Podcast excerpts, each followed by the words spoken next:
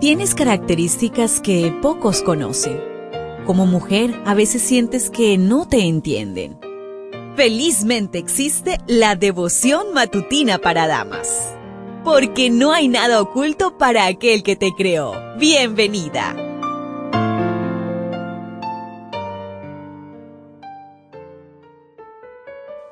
Un feliz sábado para ti, querida amiga, querido amigo. Qué bendiciones saber que ha llegado este día tan especial. Para mí es muy anhelado y bueno, espero que tú también disfrutes en la presencia de nuestro Dios. Hoy la meditación trae por título el trabajo en equipo. Segunda de Corintios 7:15. Y su cariño para con vosotros es aún más abundante cuando se acuerda de la obediencia de todos vosotros, de cómo lo recibisteis con temor y temblor. Tito sirvió de puente entre los Corintios y Pablo. Aclaró las intenciones de Pablo y permaneció entre ellos hasta ganar su confianza y cariño. La alegría de Pablo era más por Tito que por el informe.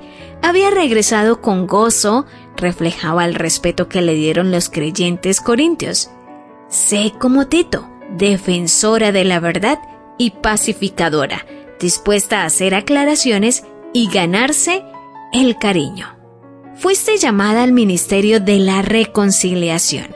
Tito les habló bien de Pablo a los corintios y a Pablo de ellos. No participó de chismes ni castigó a quienes cometían faltas, sino que ministró a los nuevos creyentes. Cuando rectificaron sus faltas, los motivó a alcanzar nuevos ideales. En el libro El Ministerio de Curación, en la página 125 nos dice, cuando el que ha cometido una falta se da cuenta de su error, guardaos de destruir su estima propia.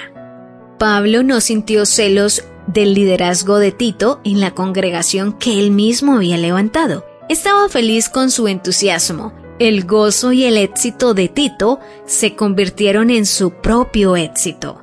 A veces se levanta un espíritu competitivo entre los miembros de iglesia, incluso entre ministros religiosos. No subas la escalera del éxito derribando a los demás.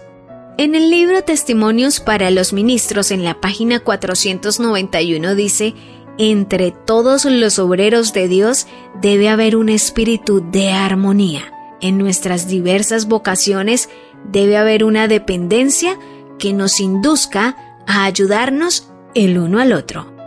Pablo, como buen trabajador en equipo, les aseguró a los corintios el afecto de Tito por ellos. En Obreros Evangélicos, en la página 503 dice, algunos obreros trabajan con toda la fuerza que Dios les dio, pero no han aprendido todavía que no deben trabajar solos en vez de aislarse, trabajen en armonía con sus colaboradores.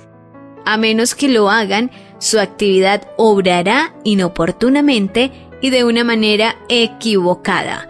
Su obra contrarrestará muchas veces lo que Dios quisiera que se hiciese, y así su trabajo será peor que inútil.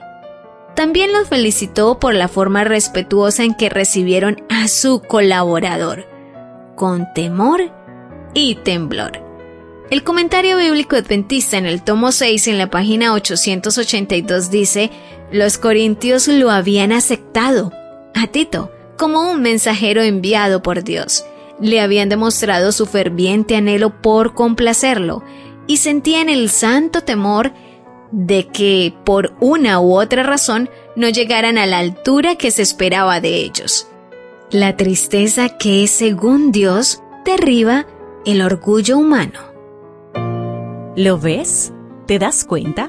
Tu creador tiene el manual perfecto de tu estructura femenina. La devoción matutina para damas vuelve mañana. Gracias a Canaan Seventh Day Adventist Church and DR Ministries.